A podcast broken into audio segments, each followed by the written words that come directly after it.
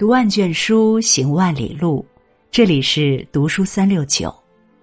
今天和大家分享的文章是：活出生命的意义。凡是让你痛苦的，都是来渡你的。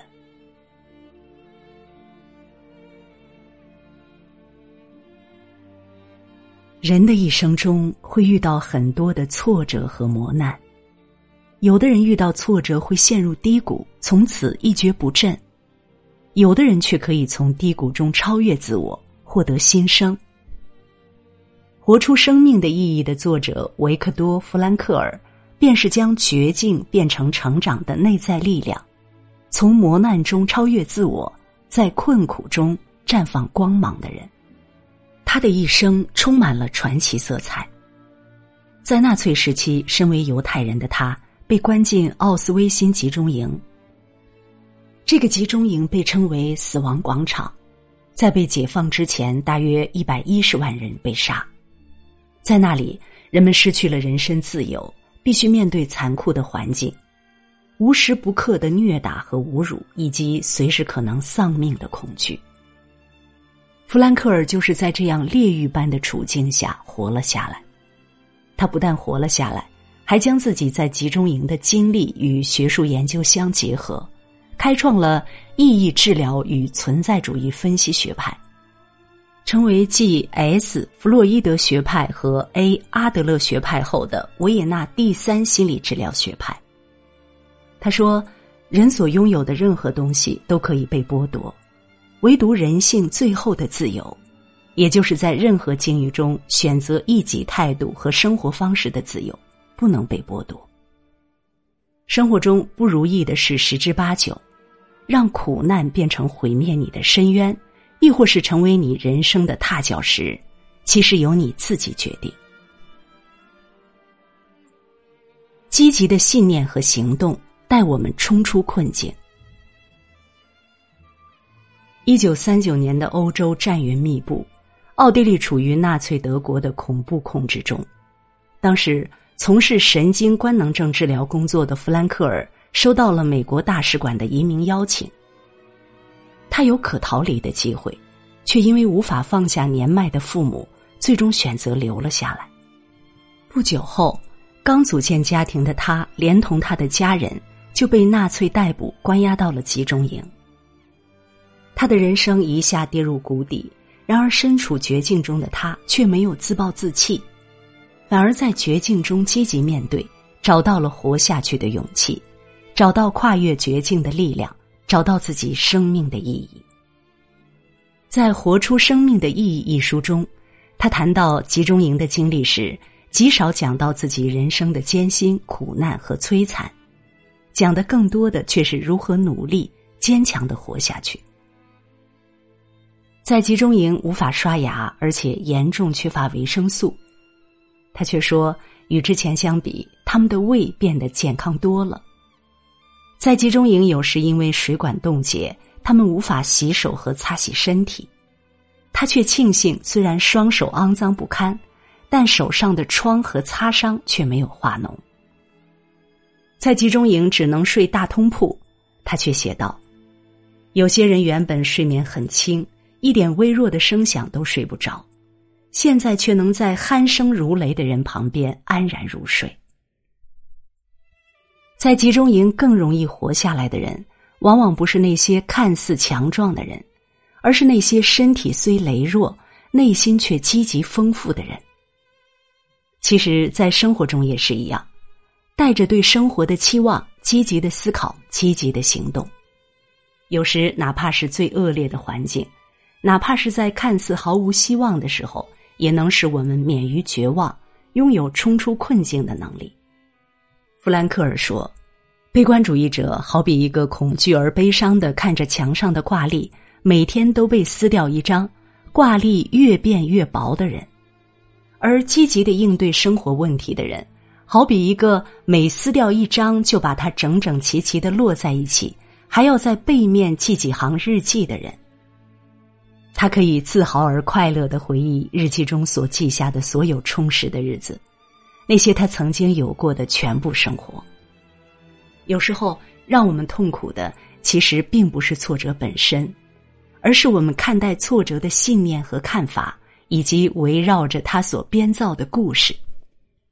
心理学上有个 A B C 理论：A 事件到 B 信念想法到 C 结果。事情往往会因为想法和信念而变得不同，最后也会产生不一样的结果。消极的信念会加剧人的痛苦，削弱幸福感和满足感，严重的甚至会导致抑郁或疾病；而积极的信念和行动却能拥有向上的力量，帮助你逃离困境，最终成就更好的自己。适当的方法给我们战胜困境的勇气。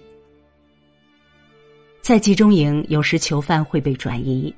通常情况下，这种迁徙是一场死亡之旅，而被转移的囚犯多半是那些基本丧失劳动力、体弱多病的人，他们会被送往设有毒气和焚烧炉的集中营。面对随时可能到来的死亡，他们有自己无奈的应对方法。可能的话，他们会用最后一块面包换刮脸用具，这样才能看起来面色红润，看上去能干活。因为只有让自己看上去能干活才能增加活下去的几率。而弗兰克尔更会用心经营与球头的关系。在集中营举办的文艺表演中，他会卖力的给球头鼓掌叫好，获得他们的好感，并因此避免了不少的虐待和毒打。他会耐心倾听大球头的爱情故事和婚姻烦恼，并给他一些专业的建议。使得大球头对他格外的照顾，将他安排在队伍前方，避免被选到更加艰苦的工作中。让他紧挨着自己的铺位，避免纷争。吃饭的时候也会多捞一些食物给他。无疑，弗兰克尔在如此残酷的环境中存活了下来是幸运的，但幸运的背后却不是偶然，而是找到方法并为之努力的必然。心理学教授保罗·埃克曼认为，人在危险的困境中是否感觉到害怕，取决于是否有处理危险的方法。如果有，就可能不会感到害怕；如果没有，只能眼睁睁看着，就会感到非常恐惧。面临磨难和困境时也是如此，我们会感到无力、焦虑和害怕。但当我们找到了适当的方法去应对。恐惧和无力就会减轻许多。用心去寻找处理问题的方法，会帮助我们克服焦虑，使我们避免情绪内耗，让我们找到摆脱困境的勇气和力量。接受限制，找到困境的意义。在生活中，我们常常会受制于很多事情，受制于时间，受制于环境，受制于身体状况等。但我们的信念、行为、精神却并不会受限制，即使在可怕的心理和生理条件下，也能保持一定的精神自由和意识独立，决定自己成为什么样的人。弗兰克尔就将这个主动权掌握在了自己的手中，没有因为环境、行动、其他人的限制而变成真正的囚徒，而是接受限制，拿回自己的选择权。他选择去做有意义的事情，选择接受磨难，并将它变成自己的养料，成长壮大。在残酷的集中营中，当其他人选择堕落、放弃的时候，他选择不惜一切代价去保留和完成自己科学著作的手稿，做一个有目标、有希望的人。当其他人失去了对未来的渴望，变得麻木的时候。他选择让内心充满对妻子的思念，怀着强烈的求生欲望，做一个有期待、有爱的人。在年老的时候，他仍然突破身体的限制，六十七岁去学习驾驶飞机，并在几个月后领到飞机驾照。八十岁还登上阿尔卑斯山，选择做一个终身学习、对人生充满热情的人。弗兰克尔说。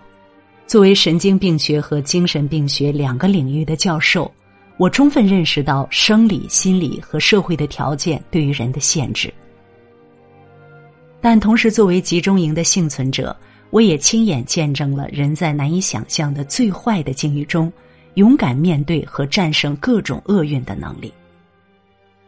没有谁的人生是永远一帆风顺的，挫折与磨难总会伴随在身侧，它是生命的一部分，不可剥离，也不会消失。